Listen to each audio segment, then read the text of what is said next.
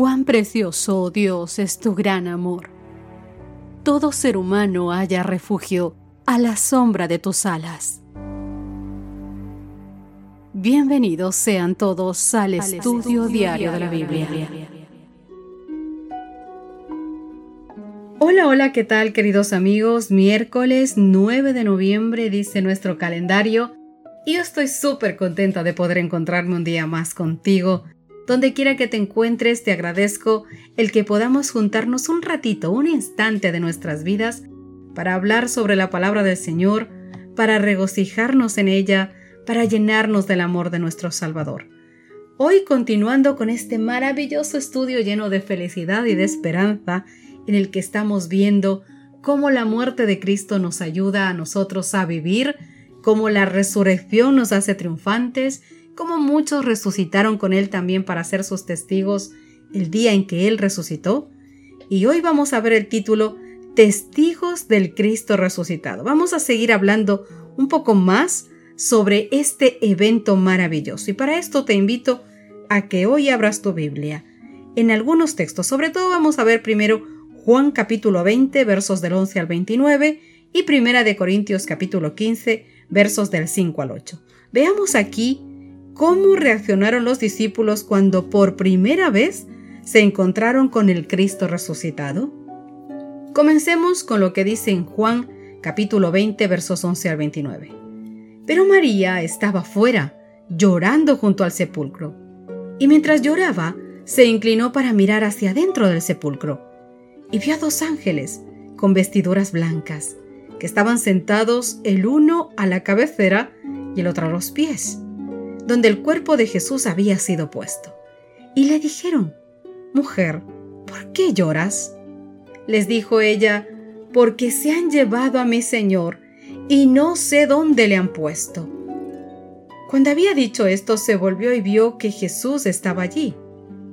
Mas no sabía que era Jesús. Y Jesús le dijo, Mujer, ¿por qué lloras? ¿A quién buscas? Ella, pensando que era el hortelano, le dijo, Señor, si tú te lo has llevado, dime dónde lo has puesto, yo iré y lo llevaré. Jesús le dijo, María. Y entonces ella entendió, porque volviéndose ella le dijo, Raboní, ¿qué quiere decir maestro? Jesús le dijo, no me toques, porque aún no he subido a mi Padre, mas ve a mis hermanos y diles, Subo a mi Padre y a vuestro Padre, a mi Dios y a vuestro Dios. Fue entonces María Magdalena para dar a los discípulos las nuevas de que había visto al Señor y que Él le había dicho estas cosas.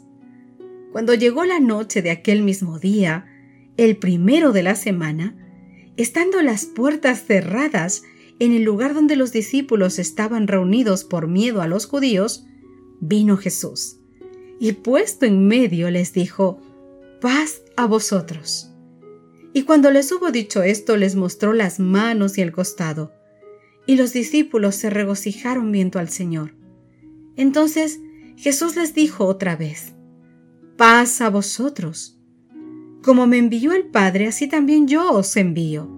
Y habiendo dicho esto, sopló y les dijo, recibid el Espíritu Santo.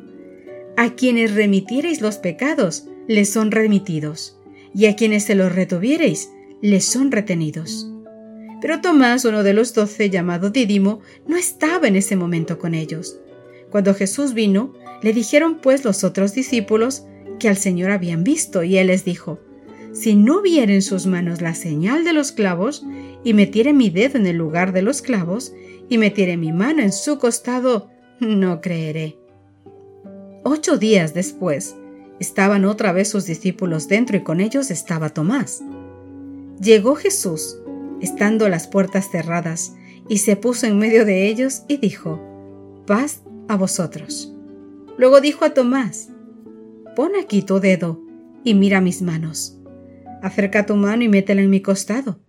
Y no seas incrédulo, sino creyente. Entonces Tomás respondió y dijo, Señor mío y Dios mío. Jesús le dijo, Porque me has visto, Tomás, creíste. Bienaventurados los que no vieron y creyeron. Primera de Corintios 15 del 5 al 8 dice, y que apareció a Cefas y después a los doce, después apareció a más de quinientos hermanos a la vez, de los cuales muchos viven aún y otros ya duermen. Después apareció a Jacobo, después a todos los apóstoles, y al último de todos, como a un abortivo, me apareció a mí. Los dos ángeles de la tumba vacía, queridos amigos, anunciaron a María Magdalena y algunas otras mujeres que Jesús había resucitado. Voy a darte algunos textos que te pido por favor que los busques y leas. No podré hacerlo junto contigo porque si no el audio sería demasiado largo y no podríamos terminar nuestro estudio. Pero te invito a que tú puedas leer Mateo capítulo 28 verso 1 y versos del 5 al 7. Marcos capítulo 16 versos del 1 al 7. Lucas capítulo 23 verso 55, el capítulo 24 y los versos 1 al 11. También pronto Jesús mismo se les apareció y le adoraron. Mateo capítulo 28 versos 1, 9 y 10. Juan capítulo 20 versos 14 al 18. Todos estos son versículos que hablan de lo mismo que comenzamos leyendo en este estudio. También se le apareció a Pedro en Lucas capítulo 24 verso 34, en Primera de Corintios capítulo 15 verso 5 que leímos, y a los discípulos que iban de camino en Maús, cuyo corazón dice que ardía mientras él hablaba. Marcos capítulo 16, verso 12, Lucas capítulo 24, verso 13 al 35. Cuando Jesús entró en el aposento alto, mis queridos amigos, al comienzo los discípulos estaban aterrorizados y asustados, pero luego se llenaron de gozo y se maravillaron de lo que sucedió.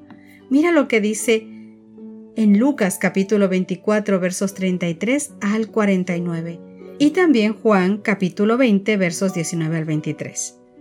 Una semana después Jesús volvió a entrar en la misma habitación y sin abrir las puertas, y en ese momento hasta Tomás creyó en su resurrección, como hemos leído. Durante los 40 días transcurridos entre la resurrección y la ascensión de Jesús, se apareció a más de 500 hermanos a la vez, como leímos en 1 Corintios capítulo 15, el verso 6, y a Jacobo en el verso 7. Jesús se reunió con algunos discípulos a las orillas del mar de Galilea y desayunó con ellos, y posteriormente tuvo una charla muy importante con Pedro. Te invito a que lo leas en Juan capítulo 21 versos del 1 al 23. ¿Te acuerdas? Pedro, aquel que le negó tres veces a Cristo. Quizás haya habido otras apariciones de Jesús como nos dice Hechos capítulo 1, verso 3, a quienes también después de haber aparecido, se presentó vivo con muchas pruebas indubitables, apareciéndoles durante 40 días y hablándoles acerca del reino de Dios.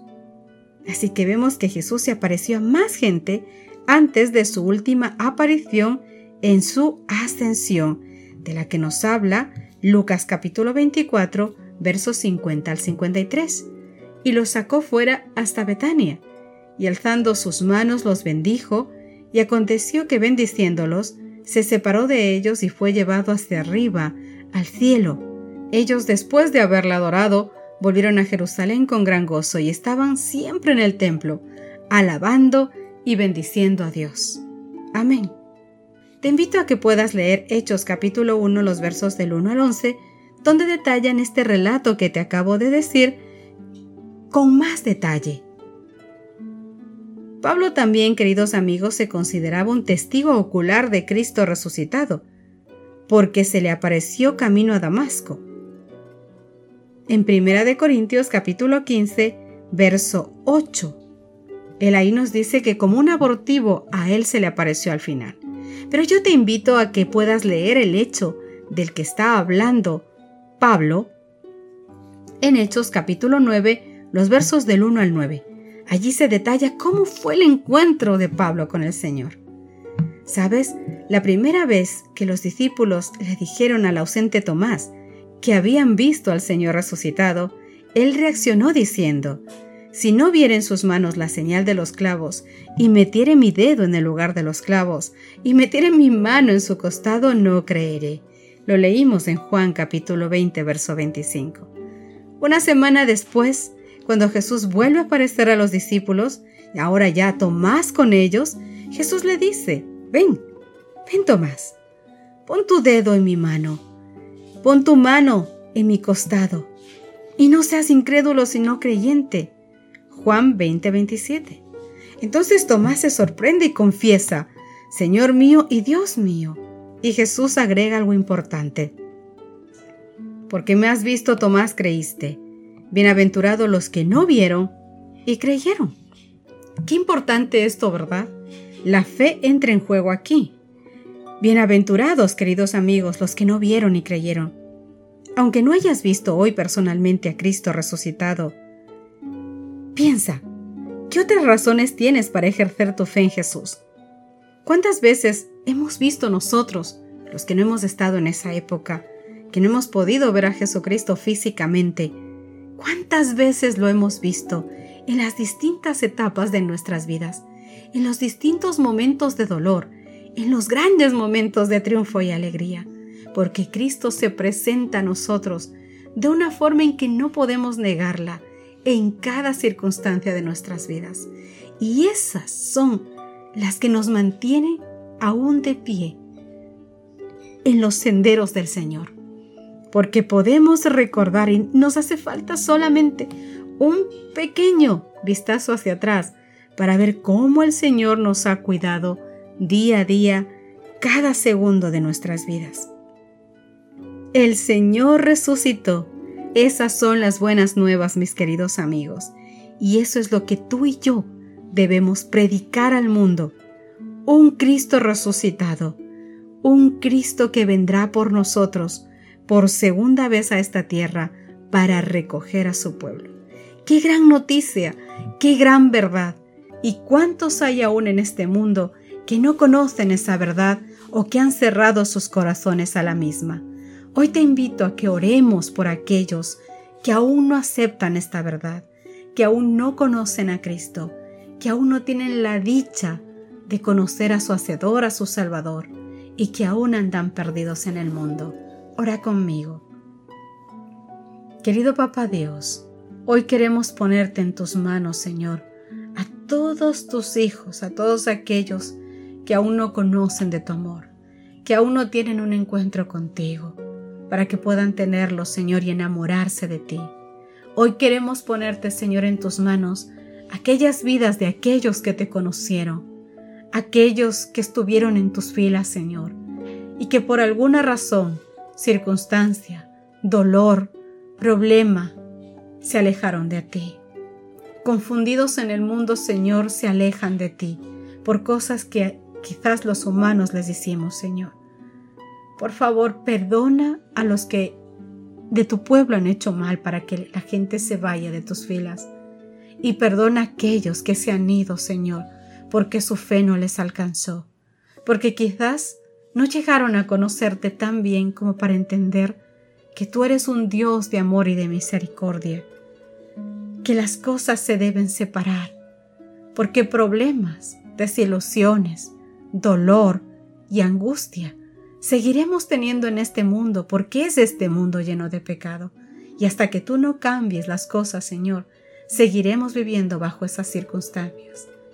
Pero debemos aprender a aferrarnos de ti en la alegría y en la tristeza, en la felicidad y en el dolor en la salud y en la enfermedad. Por favor, por ellos hoy te ruego, Señor, por aquellos a los que Satanás ha convencido en sus corazones para que llegaran a alejarse de ti. Vuélveles a traer de nuevo a casa, Señor. Te rogamos esto, Dios mío, por cada uno de ellos, por todos los que no te conocen y por los que te han conocido y que hoy están lejos de ti.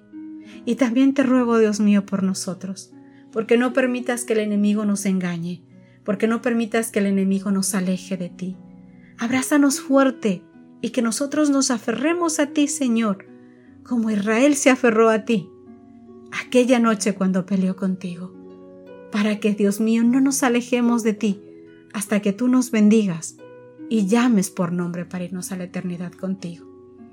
Te rogamos esto no porque lo merezcamos, Señor, sino porque confiamos en tu amor y en el poder que tú tienes y en el amor que derramas por nosotros. En el nombre de Cristo Jesús.